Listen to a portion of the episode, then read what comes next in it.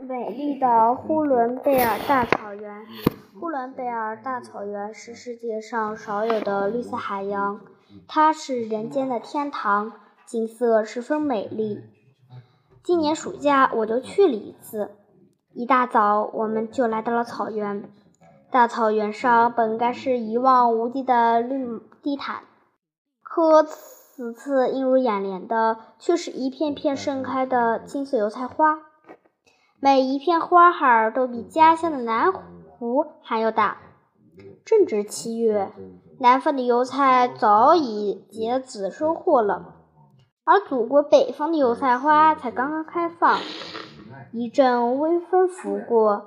花海上就荡漾起了金色的波浪，再往远处看，洁白的羊儿就像绿色海洋里的珍珠，马儿就像灵活的小鱼，而奶牛则像大海里一块块黑白相间的礁石。那哺乳了他们的母亲河，就像末日格勒河。从高处看，九曲十八弯的末日。格勒就河就像一条洁白无瑕的哈达，河对面那白色的蒙古包，好似绿海上的白色小船，满载着牧民对我们的希望。我认为大草原最美的时候是夜晚，夜幕降临，蒙古包里的点点灯火就像坠落人间的星辰。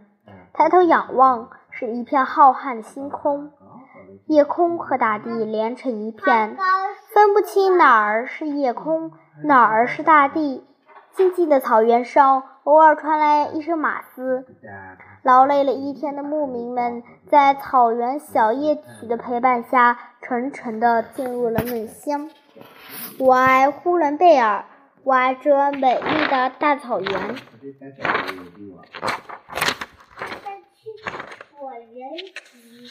小小动物园，家是什么？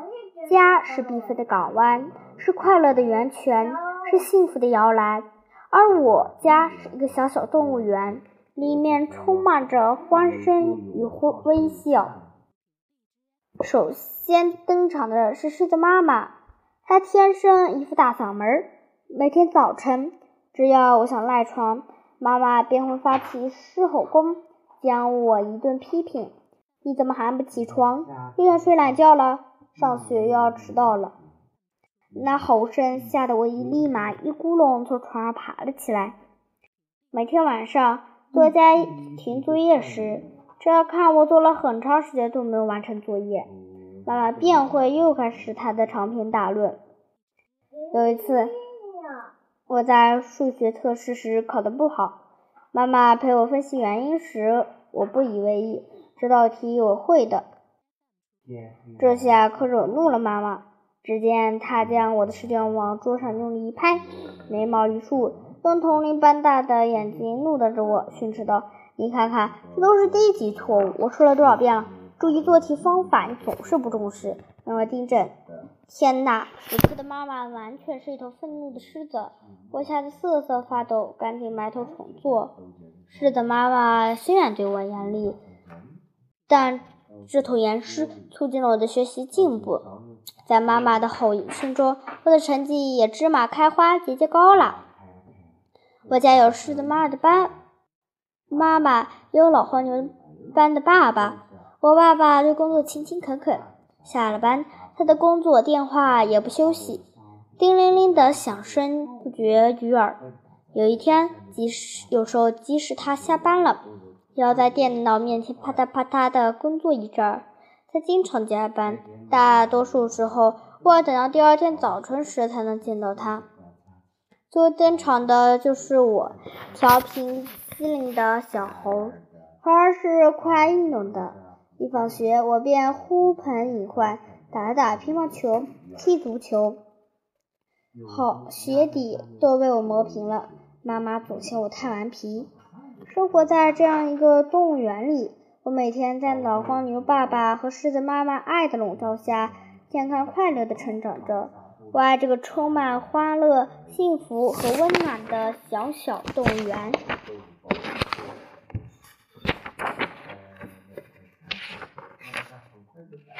写观察日记。捕蝇草我早就听说捕蝇草是一种神奇的植物。它虽然是植物却可以捕杀昆虫。但我从未见过捕蝇草。最近听妈妈邻居说，邻居王阿姨家种了一盆捕蝇草，我决定亲自去观察一下，探究一下捕蝇草能解决的秘密。今天上午，我去王阿姨家拜访。王阿姨很高兴地把我迎进了家门。我向王阿姨说明了来历，她很赞赏我这种深探索精神。她把我带到了她家阳台上。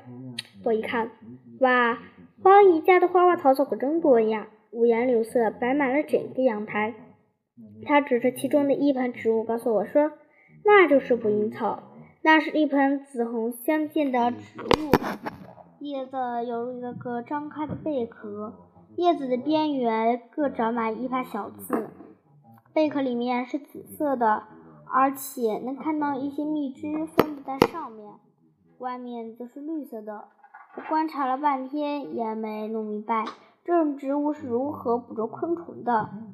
正当我百思不得其解的时候，突然从旁边飞来了一只苍蝇，恰好落在了捕蝇草的叶子中间。此时，我发现捕蝇草捕蝇的奥秘。正当苍蝇舔舐叶子里面的汁液时，捕蝇草的叶子以极快的速度合拢，瞬间把苍蝇关在了里面。当苍蝇发现的时候，已经为时已晚，它已经飞不出来了。更有趣的是，苍蝇越挣扎，捕蝇草的叶子夹得越紧。一会儿，捕蝇草叶子的底部就分泌出了一些透明的液体。王阿姨说：“这是捕蝇草的消化液，它可以把捕捉到的昆虫消化溶解掉，变成自己的养分。”啊，捕蝇草可真是一种神奇的植物。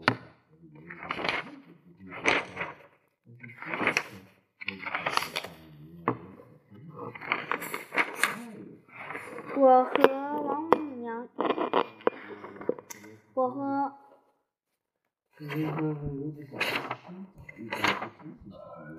我和夸父过的一天，晚上我在家里津津有味地读着夸父逐日的追日的故事，读着读着，我突然觉得夸父好傻，他怎么可能追得到呢？如果见到他，我一定要劝劝他去。突然，我眼前一黑，一团云雾把我卷了进去。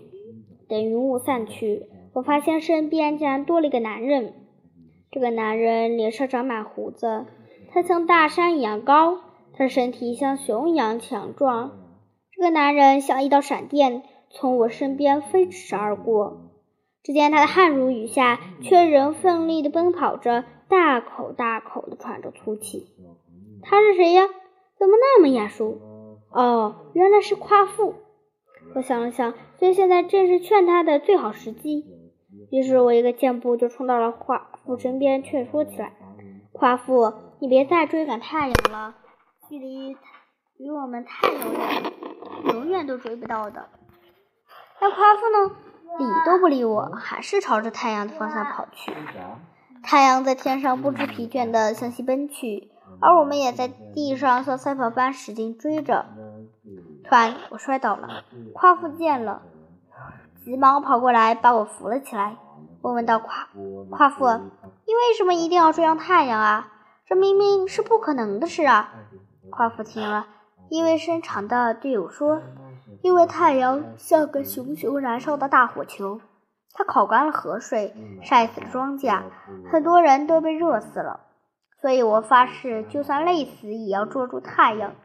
许多人都要劝我放弃。”不过，我想试试总比等着热死要好吧。说完，他又奋力地向前跑了起来。